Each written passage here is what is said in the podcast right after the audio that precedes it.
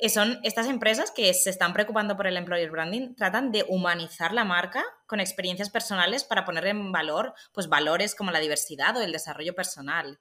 Y esto pues, lo hacen a través de programas de embajadores de marca. Entonces, aquí tus colaboradores son los embajadores de tu marca y los que mejor conocen la cultura de tu empresa. Entonces, eh, es obvio que da mucha más confianza escuchar testimonios reales de personas que trabajan en la propia empresa que leerlo en la típica oferta de empleo.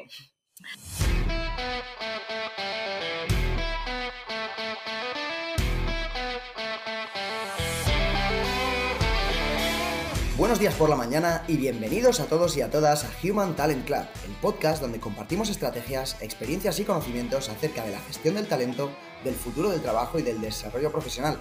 Mi nombre es Ángel Cabañeros y conmigo está Inés de la Fuente. ¿Cómo estás, Inés? Pues de maravilla, Ángel. La verdad es que sabes que me encantan todos los temas que tocamos en Human Talent Club, pero el de hoy la verdad es que es uno de mis preferidos. Ya lo sabía yo. Y es que ese tema que tanto te gusta es el employer branding, que traducido de forma literal significa marca del empleador. Y no me negarás que suena mucho peor, o sea, fatal. Sí, la verdad es que me voy a quedar con, Employer Branding, que por muy chiqui nuevo que suene, eh, este es un término que tiene su inicio en los años 60 y se oficializa en los 90 a manos de, de Simon Barrow, quien lo define como al final pues la personalidad o identidad de una organización derivada de la percepción del consumidor respecto a los atributos. Mm, o sea, traducido del chino, el employer branding es la expresión externa de todo eh, y, repito, absolutamente todo lo que comprende una empresa a nivel interno. Pues el empleo, la cultura, los valores, el liderazgo, los colaboradores, la marca, el clima laboral, absolutamente todo para generar una percepción positiva de empresa como lugar de trabajo, pues tanto hacia sus clientes como hacia los propios colaboradores y sobre todo hacia sus posibles candidatos. Entonces, en definitiva, el employer branding es la exposición al mundo de la experiencia del trabajador en nuestra empresa.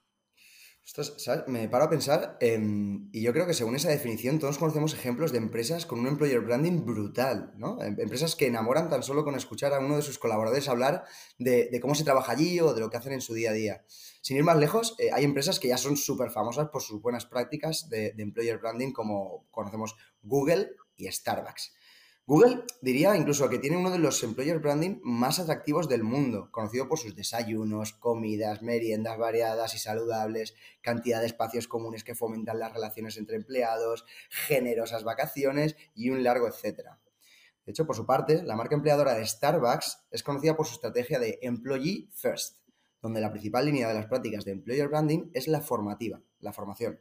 La imagen que se proyecta hacia cada cliente que toma un café de Starbucks es que, además del producto, saben que sus compras están ayudando a educar y formar a los empleados de la organización, muchos de los cuales no podrían acceder de otra forma a un título universitario. Esto sobre todo pasa en Estados Unidos, pero también en otras partes del mundo donde, donde hay Starbucks. Wow, y es que la verdad es que son dos ejemplos impresionantes de employer branding.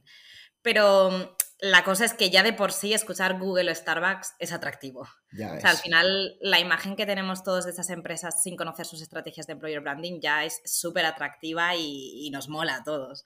Mm. Sin embargo, oye, y sin quitar reconocimiento a estas empresas que hemos mencionado, ¿qué pasa con las empresas que no son tan sexys como Google y Starbucks? Me explico y, no voy a dar nombres. Pero hay empresas eh, que tan solo con escuchar el nombre te echan para atrás, mm, tanto nacionales como internacionales. Y son empresas, la mayoría suelen ser empresas que nacieron mucho antes de que lo hiciéramos tú o, que lo hiciera yo y están súper asociadas a un sector, un producto, un servicio y inevitablemente también están asociadas a una imagen. Entonces, esta imagen puede ser la imagen que tenía hace 40 años y que pese a que la empresa puede haber evolucionado, innovado, trabajado en, bueno, pues en, crecer, se ha quedado estancada en esa imagen.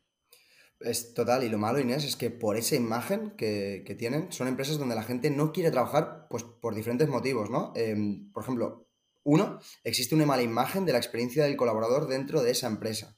Entonces se acaba transmitiendo y comunicando y el boca a boca. ¿no? Dos, eh, existe una imagen distorsionada de cómo se trabaja allí, es decir, lo que ocurre dentro no es lo que se transmite fuera. O tres, directamente no existe una información de la vida de los equipos y colaboradores dentro de esa empresa.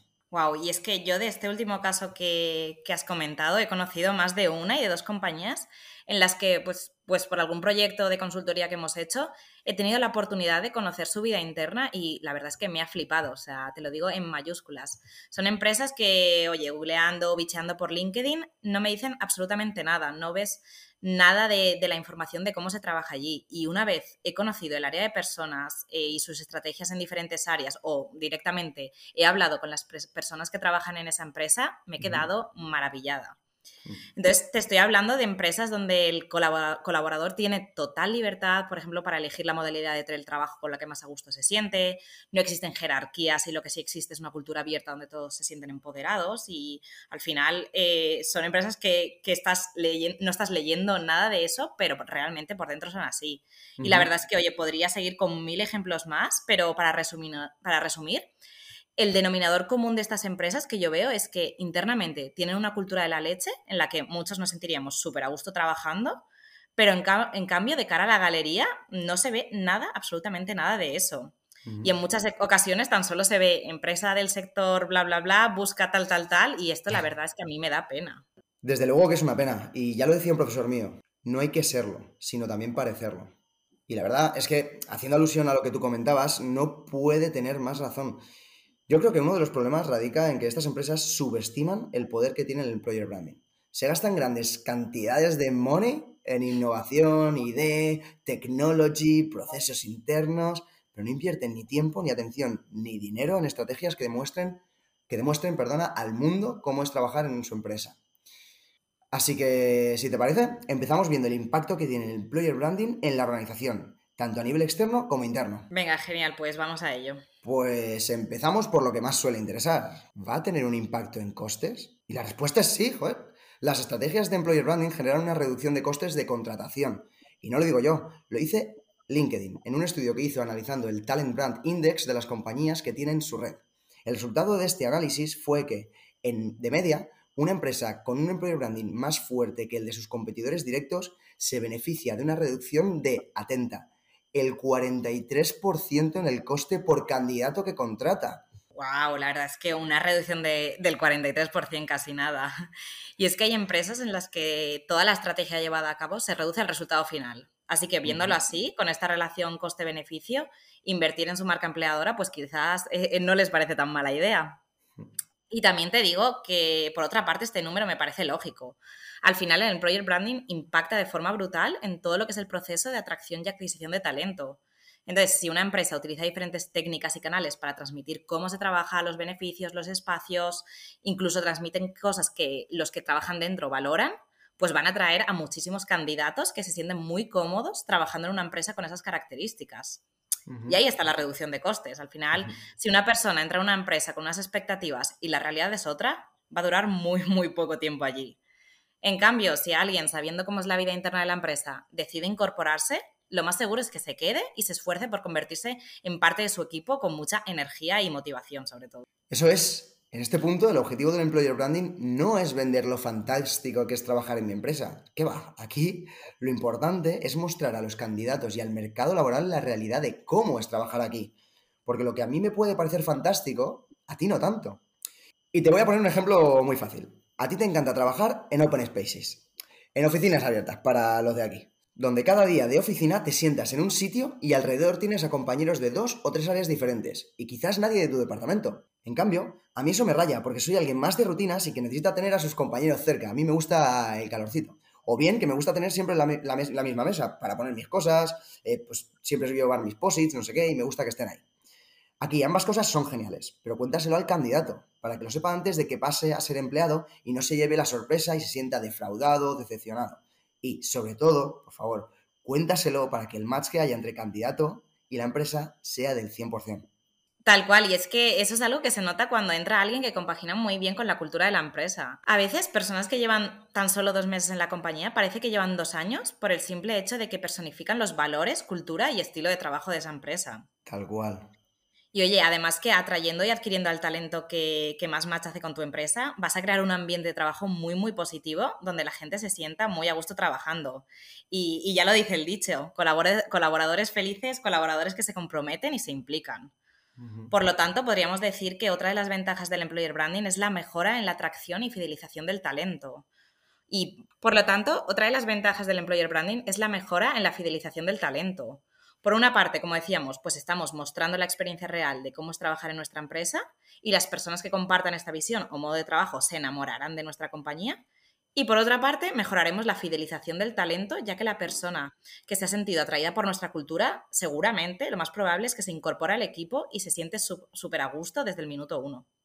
Se sentirán a gusto desde muy pronto y estarán más comprometidos con la empresa. Cuando se tiene un employer branding muy fuerte, se tiende a tener equipo más comprometido. Y ojo, que esto tampoco me lo estoy inventando yo. Según una encuesta de Randstad, el 46% de los líderes del área de personas dicen que una buena estrategia de employer branding se traduce en un mayor compromiso y en una mayor productividad al final. y es que ahora mismo tener colaboradores comprometidos y motivados es una de las prioridades de todo departamento de personas.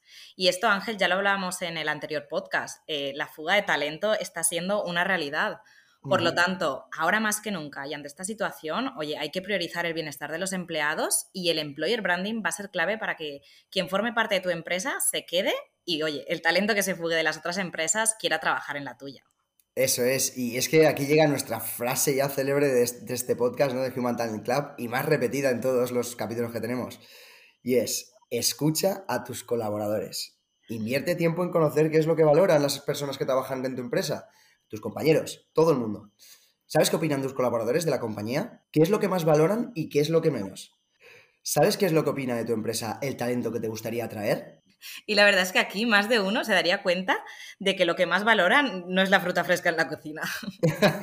no, seguro que no. No, pero en serio, Ángel, yo creo que hemos dejado súper claro que el, impacto que tiene el employer branding sobre la organización y, oye, ahora, ¿qué tips le damos a estas empresas aparentemente poco sexys para que trabajen su employer branding y se conviertan en un imán de talento? Como en muchas ocasiones, creo que no hay mejor forma de dar estos tips que con ejemplos reales.